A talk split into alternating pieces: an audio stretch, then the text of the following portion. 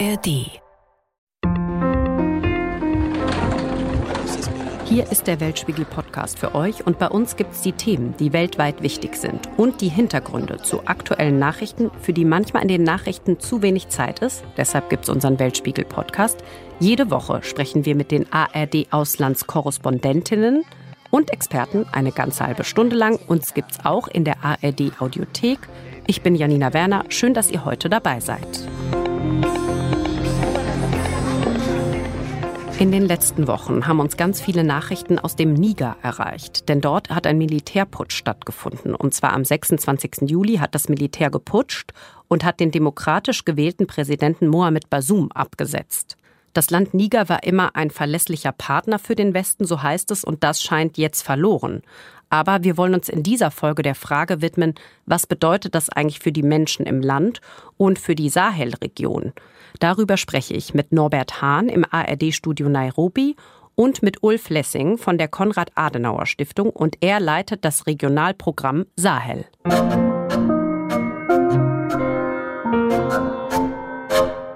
Bevor ich über die Lage im Niger rede, mit Norbert fasse ich euch mal ein paar Fakten zusammen.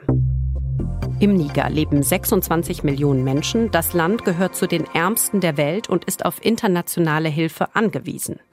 Außerdem hat Niger die höchste Geburtenrate und die jüngste Bevölkerung der Welt. Kinder unter zehn Jahren machen mehr als ein Drittel der Einwohner aus und das Land ist dreieinhalb Mal so groß wie Deutschland und zwei Drittel davon sind Wüste. Außerdem ist das Land sehr reich an Bodenschätzen, zum Beispiel Uran. Und einer, der sich sehr gut in dem Land auskennt und die Lage dauerhaft beobachtet, ist unser ARD-Korrespondent Norbert Hahn in Nairobi. Hallo Janina. Sag mal, Präsident Basum ist demokratisch gewählt, aber ist jetzt abgesetzt worden. Wie ist denn gerade so die Alltagssituation im Niger? Kannst du uns das beschreiben? Die Alltagssituation ist ruhig. Die Leute gehen ihrer Arbeit nach, ihrer Beschäftigung nach. Das Einzige, woran man im Grunde merken kann, dass es eben eine etwas krisenhafte Situation gibt, sind wahrscheinlich die Preise auf dem Markt oder hin und wieder Stromsperren. Das sind die Folgen im Grunde von den Sanktionen, die das westafrikanische Staatenbündnis namens ECOWAS verhängt hat. Also Viele Lastwagen jedenfalls kommen nicht mehr durch nach äh, Niger von Nigeria und auch von Benin. Und daran merkt man es eben. Die Preise steigen, aber sonst ist es friedlich. In vielen Nachrichtensendungen hat man dann auch gesehen, ähm, dass die Bevölkerung ja auch gejubelt hat bei dem Putsch oder zumindest scheint es so. Wie kam denn Basum in der Bevölkerung an? Ja, scheint es so, ist schon eine ganz gute Formulierung. Also letztlich muss man wirklich äh, sagen, wenn man ehrlich ist, man weiß es nicht.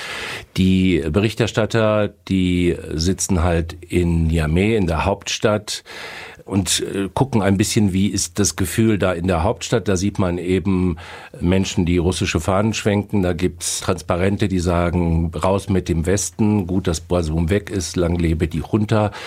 Aber äh, diejenigen, die eben vielleicht für Basum noch sind, die sieht man eben nicht. Und äh, was jetzt auch nicht heißen soll, dass es die gibt oder dass es viele davon gibt. Man sieht aber jedenfalls nur die anderen und man sieht die auch nur in der Hauptstadt. Was man eben weiß, ist, dass bei den Wahlen Basum auf dem Land eben ganz gut wohl abgeschnitten hat vom Land. Äh, da gibt's ja auch größere Städte. Vom Land sieht man aber eben wenig. Also aus so Städten wie Agadez zum Beispiel, da gibt's äh, gibt's einfach kein Material, da sind keine Reporter. Man nimmt eigentlich nur die Reaktion der Bevölkerung in der Hauptstadt war. Und äh, ich glaube, das ist nicht so unbedingt repräsentativ. Was jetzt auch nicht heißt, dass die Mehrheit des Landes weiter für Basum ist. Aber ja, wir haben einfach kein gutes Bild. Und jetzt wird auch immer so betont, er wurde demokratisch gewählt. Das ist der letzte demokratisch gewählte Regierungschef in dieser Sahelzone.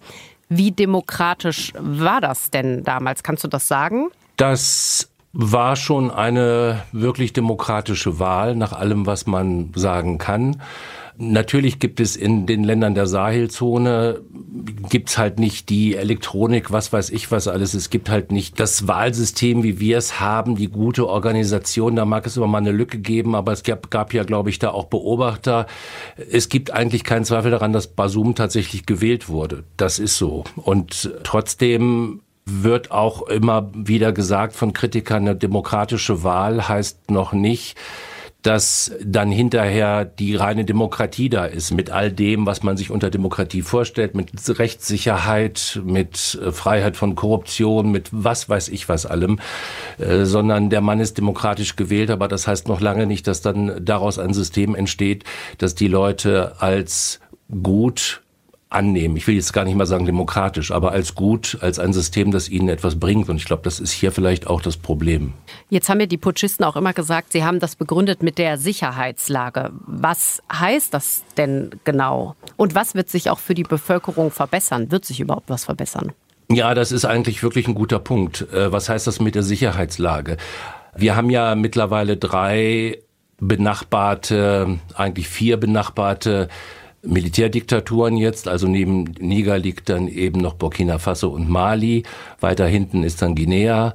Und wenn ich mir jetzt nur angucke, die beiden eng befreundeten Militärdiktaturen in Burkina Faso und vor allen Dingen in Mali, da war eben ein Punkt durchaus anders. Vor allen Dingen Mali, der Präsident mit der Kurzform IBK, der war wirklich schlecht angesehen. Da gab es ganz massive Vorwürfe, da gab es auch ganz klare Indizien für Korruption, für Selbstbedienung, für schlechte Regierungsführung. Und in Burkina war es ein bisschen so ähnlich, aber in Mali war es, glaube ich, wirklich schlimm. Äh, der ist dann weggeputscht worden. Und da haben halt auch alle gesagt, da war auch fürs Ausland nachvollziehbar, warum der dann weggeputscht wurde. In Niger ist das jetzt ein kleines bisschen anders. Basum gegen den gab es eben auch Vorbehalte. Das hat vielleicht weniger mit seiner Person zu tun als mit der Arbeit des gesamten Regierungsapparates mit der man dann unzufrieden war. Aber das ist schon mal ein Unterschied. Also es hat sich, haben sich nicht so viele Leute, glaube ich, an der Person Basum gerieben, sondern an der Regierungsarbeit insgesamt und an der äh, Arbeit der Verwaltung insgesamt. Ich glaube, das ist so ein Unterschied. Und wenn wir jetzt auf die Sicherheitslage gucken, die Sicherheitslage hat sich in äh, Burkina Faso und in Mali in den letzten Jahren wirklich massiv verschärft. In Niger ist sie auch nicht gut, aber es gibt viel weniger Opfer. Äh, es gibt auch eine Menge Anschläge. Ich glaube, bei den Anschlägen hat es vielleicht auch keinen großen Rückgang gegeben, aber insgesamt gibt es weniger Opfer und die Opferzahlen sind auch etwas zurückgegangen über das letzte Jahr. Und was ich sehr bemerkenswert finde, ist, dass der Generalstabschef zum Jahreswechsel noch eine große Rede gehalten hat und gesagt hat, dass sich eben tatsächlich die Situation verbessert habe, hat auch das ein bisschen erklärt, und nun ist, es, ist er aber einer von den führenden Köpfen dieser Militärrunde, also der Putschisten.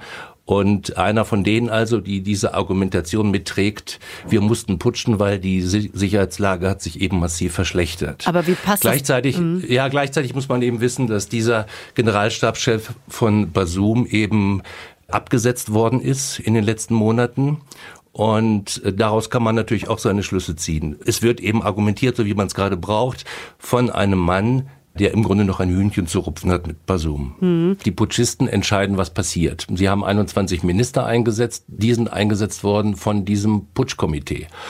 Und äh, da ist halt, da ist nichts demokratisch dabei. Und was glaubst du denn, wird sich denn jetzt für die Bevölkerung verbessern? Haben die Hoffnung, also wenn die Sicherheitslage ein Grund war, sagen wir jetzt mal in Anführungszeichen, wird sich das verbessern? Ja, da hilft dann immer ein Blick in die Nachbarländer und äh, gerade auch nach Mali, wo ja der Westen entweder schon rausgeschmissen ist mit den Franzosen oder rausgeschmissen wird gerade äh, mit der UNO und der deutschen Bundeswehr. Die Sicherheitslage da hat sich tatsächlich äh, über die Jahre nicht verbessert und wir haben ja jetzt im Grunde in dem letzten Jahr, anderthalb Jahren so ungefähr, haben wir ja einen Übergang von dem Westen, der rausgeschmissen wird, und dem Russen und den, den Wagner-Truppen, den Wagner-Söldnern, die reingekommen sind. Und für diese Zeit kann man ganz klar sagen, dass sich die Sicherheitslage verschlechtert hat. Und das erwarten eigentlich Experten, Analysten, Beobachter und ich eben auch von Niger. Ich glaube nicht, dass es besser wird. Und ich glaube schon gar nicht, dass es besser wird, wenn Wagner-Söldner reinkommen, äh, die bekannt dafür sind, dass sie eben sehr drastisch brutal, kann man schon sagen, eben vorgehen und damit eigentlich noch mehr Angst verbreiten, noch mehr Unsicherheit schaffen und letztlich mit mehr Unsicherheit auch mehr Flüchtlinge schaffen und äh, ja, mehr Menschen, die dann im Grunde Niamey in den Lagern vor der Stadt enden. Jetzt hast du schon angesprochen, viele Flüchtlinge, weil Niger ist ja auch eins der ärmsten Länder der Welt, obwohl es ja auch so reich ist an Bodenschätzen wie zum Beispiel Uran. Warum sind die Leute so arm?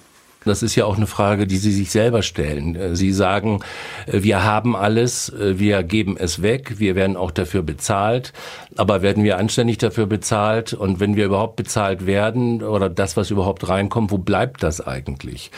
Das ist wirklich eine gute Frage. Die kann ich eigentlich auch nicht beantworten. Entwicklungsexperten haben da, glaube ich, auch nicht die richtige Antwort drauf. Jedenfalls, es ist viel getan worden, viel Geld fließt ins Militär, viel Geld versickert irgendwo und nicht genug Geld wird in Bildung gesteckt, nicht genug Geld wird gesteckt in den Ausbau von äh, Landwirtschaft und in produzierendes Gewerbe. Ich bin da auch wirklich etwas, etwas ratlos. Jetzt ist das Land ja auch auf internationale Hilfen angewiesen. Ne? Von wo kommt denn das Geld und über welche Summen spricht man da? Über die letzten Jahre sind auf alle Fälle Milliarden oder sowas ins Land gekommen. Ich meine, allein die Amerikaner haben, glaube ich, eine halbe Milliarde in den letzten zehn Jahren gegeben. Und ich glaube auch so ein Betrag fürs Militär. Das Geld, das reinkommt, äh, fließt ja zum einen in die Entwicklungshilfe und fließt zum anderen ins Militär. Äh, militärische Sicherheit gegen Islamisten, gegen die drohende Unsicherheit. Allein die Drohnenbasis, die die Amerikaner gebaut haben in Agadez in der Mitte von, äh, von Niger, hat 100 äh, Millionen Dollar gekostet. In jedem Fall geht es um, um hohe Summen. Jetzt galt Niger immer als Anker und so verlässlicher Partner des Westens wurde immer so bezeichnet. Aber wie verlässlich war denn dieser Partner, wenn jetzt plötzlich das Militär putscht und irgendwie, glaube ich, Geheimdienste jetzt auch nicht richtig Bescheid wussten, dass ein Putsch ansteht? Ja, nachher ist man immer schlauer, könnte man jetzt sagen. Also natürlich hätte man wissen können, dass Niger ein Land gewesen ist, in dem viel geputscht wurde. Also es hat ja ein halbes Dutzend Putsche gegeben seit der Unabhängigkeit. Und hier hatte man jetzt eben gesagt, es gab einen äh, gewählten Präsidenten und der Übergang von diesem gewählten Präsidenten zum nächsten gewählten Präsidenten, eben zu Basum, ist gut gelungen. Das äh, zeugt ja von einem demokratischen Fundament und dem man kann man vertrauen. Äh, und ich glaube, an der Stelle kommen eben viele Dinge zusammen und äh, ein ganz großer Punkt dabei ist eben auch ein gewisses Wunschdenken. Das Wunschdenken, wir brauchen einen, mit dem wir reden können. Wir brauchen äh, in diesem zentralen Land jemanden, mit dem wir reden können. Und wir sind einfach glücklich, dass wir einen haben, der Demokrat ist. Das verschafft uns eben auch etwas Freiheit bei der Diskussion zu Hause, also in unserem Fall eben in Berlin. Es ist einfach besser, wenn man sagen kann, wir sprechen mit einem demokratisch gewählten Präsidenten, als äh, wir sprechen mit irgendeinem Militärputschisten, mit dem wir nur deswegen reden müssen, weil das Land für uns wichtig ist. Also da war halt auch viel Wunschdenken dabei, glaube ich. Und jetzt berichtest du ja immer aus Nairobi in Kenia. Warum ist es denn so schwierig, in den Niger zu gelangen? Und das war es ja auch davor schon, oder? Also man konnte da jetzt nicht so einfach hinreisen. Ja, natürlich hat man es nicht ganz leicht, wenn man aus so vielen Ländern berichten muss oder über so viele Länder berichten muss, äh, wie wir das von hier tun. Natürlich berichten wir auch lieber aus den Ländern als über die Länder. Und Niger war jetzt noch nicht mal, was Reisen angeht, was Genehmigungen angeht, das schwierigste Land äh, in dem Strauß, den wir haben. Äh, aber selbst Niger ist halt, es ist halt weit weg von hier und in dem Moment, wo dann tatsächlich ein Putsch passiert, ist das erste, was die Putschisten machen, ist, sie schließen die Grenzen und keiner kommt mehr rein und das macht uns das Leben eben auch schwer. Also wir haben mittlerweile äh, Kollegen, mit denen wir vor Ort zusammenarbeiten und das, das hilft uns natürlich natürlich sehr. Und äh, klar, ich wäre jetzt auch lieber in Niamey und würde von dort berichten. Man muss aber auch noch etwas anderes sagen, denke ich. Die Militärjunta hat schon angefangen, auch die Berichterstattung innerhalb des Landes äh, zu erschweren. Es sind auch schon die ersten Journalisten äh, verhaftet worden oder festgenommen worden. Das ist das, was man jedenfalls aus Niger heraus hört. Also die Berichterstattung im Land selbst wird auch für die Journalisten, die dort leben, immer schwerer. Und jetzt ähm, gab es ja auch verschiedene Treffen dieser Staatengemeinschaft von ECOWAS. Was glaubst du, wird da jetzt noch passieren in den nächsten Wochen, Monaten? So ein Ausblick. Äh, das ist die große Glaskugel. Also ich glaube, das, was dem Rest von Afrika und vielleicht auch dem Rest der Welt immer so ein bisschen Angst macht, ist der große Waffengang dass äh, die ECOWAS jetzt kommt und ihre Drohung wahrmacht und eine Militärtruppe, eine, jetzt wird geredet über die schnelle Eingreiftruppe der ECOWAS, die es aber eigentlich auch nicht gibt, die erst zusammengestellt werden müsste, dass also so eine Truppe über die Grenze geht und dann Demokratie wiederherstellt. Äh, das ist die Drohung, die im Raume schwebt. Aber da glauben eigentlich die wenigsten dran. Das kann ich mir auch wirklich nicht vorstellen. Es gibt immer mehr Opposition dagegen, weil eben mit Blutvergießen dann zu rechnen sein würde. Also Niger hat ja mittlerweile auch ein Bündnis mit den beiden anderen Militärregimes geschlossen in Mali und in Burkina Faso. Das wäre also alles nicht leicht.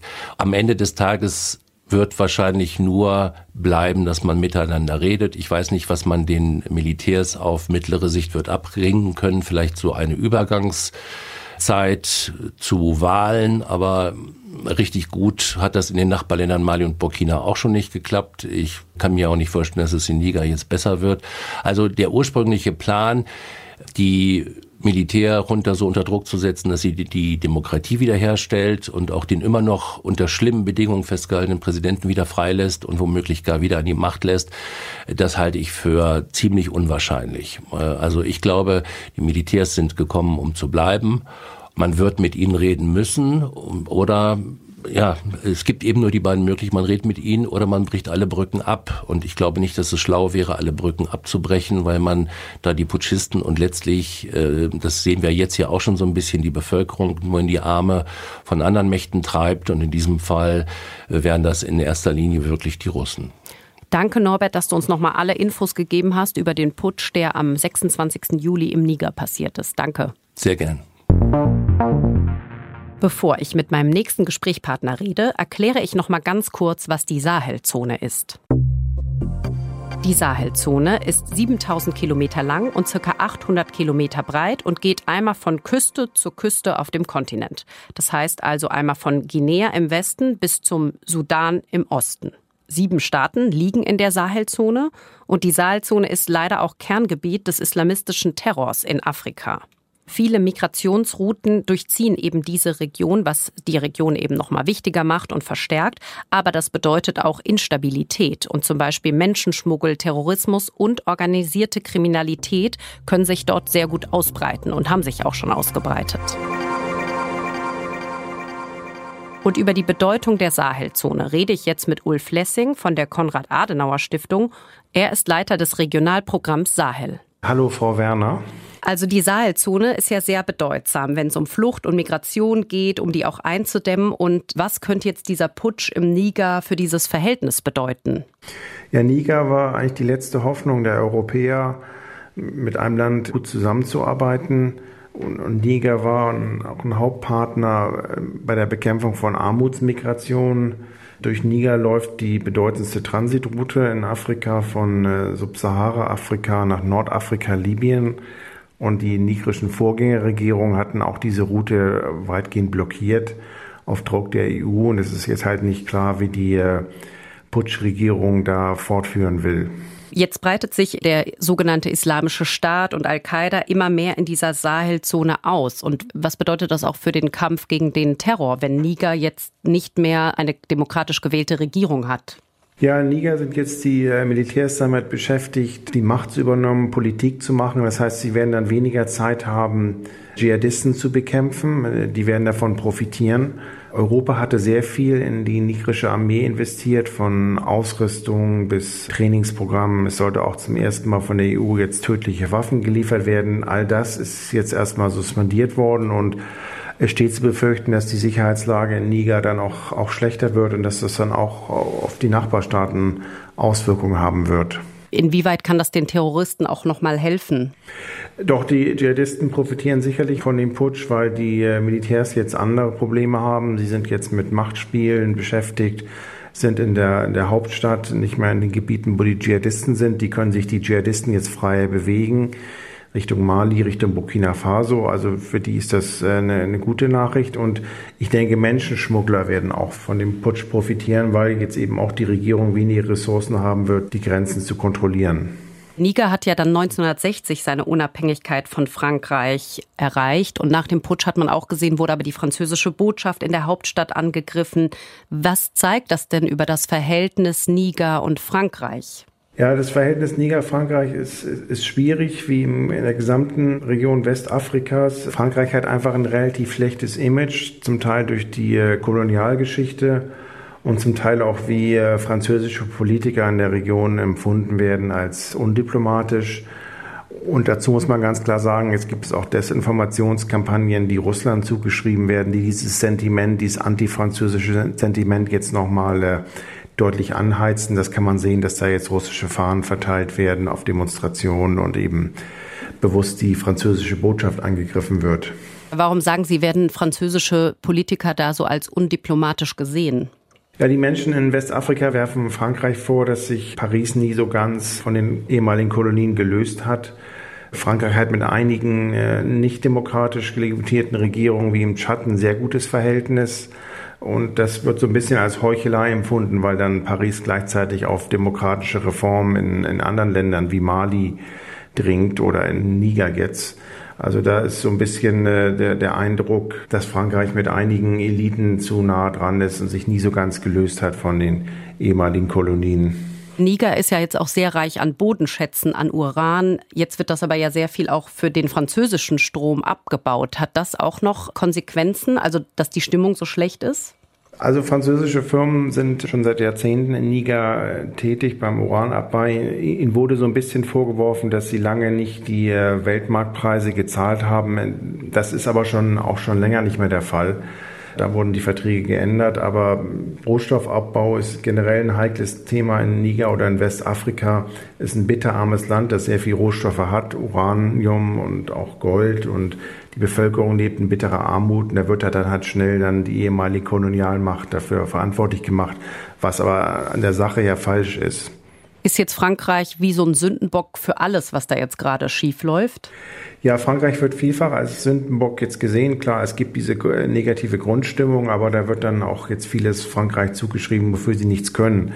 Also dass äh, Niger, der Staat außerhalb der Hauptstadt, kaum existiert, kann man den, den Franzosen jetzt mehr als 60 Jahre nach Unabhängigkeit nicht mehr vorwerfen. Aber auf den sozialen Medien von prorussischen Influencern, die eben jetzt Frankreich vorwerfen, da weiterhin imperiale Ambitionen zu haben und andere abstruse Vorgänge und eben ganz bewusst dann Russland als die vermeintlich andere Alternative anbieten. Jetzt haben wir auch diese Bilder von russischen Fahnen in der Hauptstadt auch schon gesehen.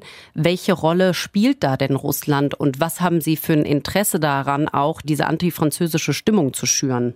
Ich denke nicht, dass Russland in Putsch involviert ist. Das ist eine reine Machtangelegenheit innerhalb Nigers. Aber es gibt Desinformationskampagnen, die Russland ganz klar zugeschrieben werden, die jetzt versuchen, die Putschisten auf die Seite Russlands zu ziehen und Mali und Burkina Faso, zwei Sahelstaaten, wo auch Militärs in der Macht sind, die viel mit Russland zusammenarbeiten, versuchen auch jetzt da Russland zu helfen und eben Niger auf die Seite dieser neuen Achse Moskaus zu ziehen, sofern man sie so nennen kann. Also wir haben jetzt vier Staaten, Guinea, Burkina Faso, Mali und potenziell Niger, die gute Kontakte zu Russland haben. Und welche Interessen hat Russland da auch eben jetzt mehr Einfluss auf den Niger zu nehmen? Ja, Niger war immer pro-westlich, pro-Frankreich und es ist für Russland jetzt eine Gelegenheit, ein weiteres Land, das lange Paris nahe stand, auf seine Seite zu ziehen. Sie waren ja schon erfolgreich in Mali, Burkina Faso und der Zentralafrikanischen Republik, drei früheren französischen Kolonien und äh, mit Niger könnte aber jetzt noch eine weitere äh, Regierung dazukommen, die mit Russland viel macht. Also es sind vor allen Dingen geopolitische Interessen. Möglicherweise hat Russland auch Interesse an Uran und Gold äh, als Rohstoffen und Russland will sicherlich auch Wagner-Söldner anbieten. Das ist sozusagen Kerngeschäft, äh, Waffen und Söldner zu verkaufen. Ob das Niger machen wird, ist noch unklar, aber das wird Moskau sicherlich probieren. Und natürlich auch, dass viele Geflüchtete ja auch über diese Sahelzone durch müssen. Also wäre das ja auch nochmal, wenn man die mehr kontrollieren kann, ein Druckmittel gegenüber der EU, oder?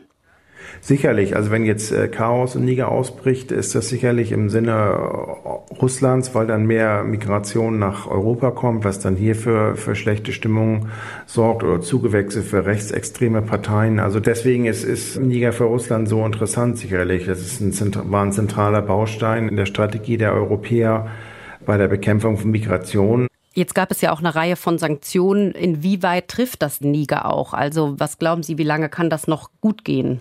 Also die Sanktionen treffen die Menschen sehr hart. Lebensmittelpreise steigen, weil eben sehr wenig noch reinkommt.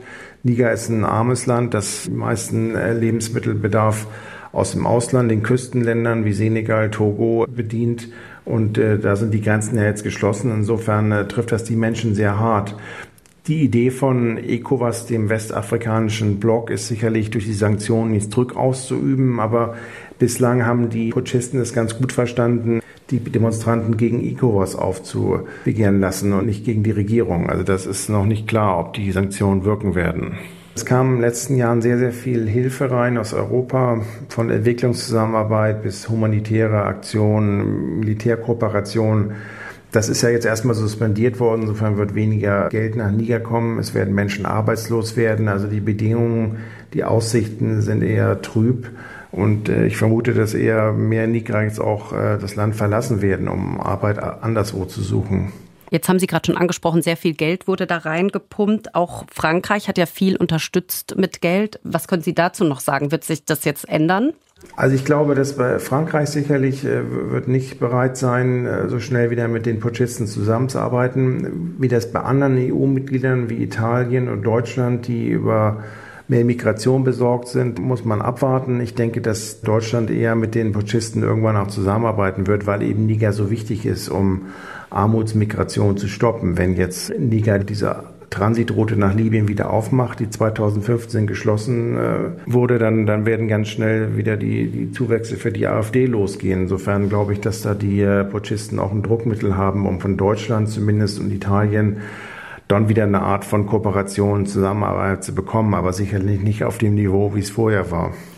Und natürlich war Niger ja auch wichtig, weil es ja noch Bundeswehrsoldaten gibt in Mali, die ja auch noch abgezogen werden sollen. Genau, das ist extrem wichtig. Der gesamte Abzug sollte eigentlich über das Drehkreuz den Flughafen Niamey gehen. Es ist mit Sicherheit jetzt auch ein Verzug da, auch schon deswegen, weil man jetzt Fluggenehmigung braucht. Man muss sich mit der Regierung arrangieren. Und das ist natürlich auch ein Druckmittel für die Putschisten zu sagen, okay, ihr könnt euren Abzug hier weiter über Niamey machen, aber dann bekommen wir von euch auch eine Anerkennung. Also da ist Deutschland definitiv unter Druck. Vielen Dank, Herr Lessing, dass Sie uns nochmal eingeordnet haben, wie wichtig die Sahelzone ist und was gerade der Putsch im Niger bedeutet. Gerne.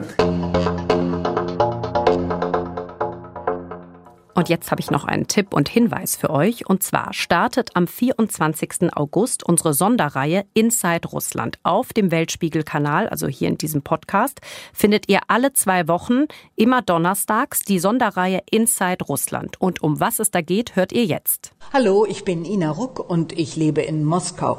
Genauso wie Christina Nagel und Frank Eichmann. Zu dritt wollen wir darüber erzählen, wie der Alltag in Russland aussieht, wie gut oder auch nicht man den Krieg hier verdrängen kann, warum es so wenig Gegenstimmen gibt, warum man sich plötzlich wieder umschaut, bevor man etwas Kritisches sagt oder sein Handy mit der Hand verdeckt, damit in der U-Bahn niemand sehen kann, dass man eine ausländische Website liest. Ist Putin wirklich immer noch so beliebt? Wirken die Sanktionen nun oder nicht? Läuft eigentlich Oppenheimer in Russland und Barbie? Es gibt so viel zu besprechen. Wir freuen uns, wenn ihr reinhört. Also das wird auf jeden Fall spannend. Hört gerne mal rein. Und das war's auch schon wieder für diese Woche. Das war der Weltspiegel Podcast. Wenn er euch gefallen hat, abonniert uns gerne. Lasst uns gerne auch ein Sternchen bei der Bewertung da. Ihr findet den Podcast auch in der ARD Audiothek. Wenn ihr auch noch Kritik oder Anregungen habt, schreibt uns gerne in die Kommentare. Das könnt ihr machen bei Instagram, Facebook oder YouTube oder einfach eine Mail an weltspiegel.digital.ard.de. Ich bin Janina Werner. Redaktion diese Woche hatten Heribert Roth und Petra Schmidt-Wilting. Redaktionsschluss für diese Folge war Mittwochnachmittag, der 16. August.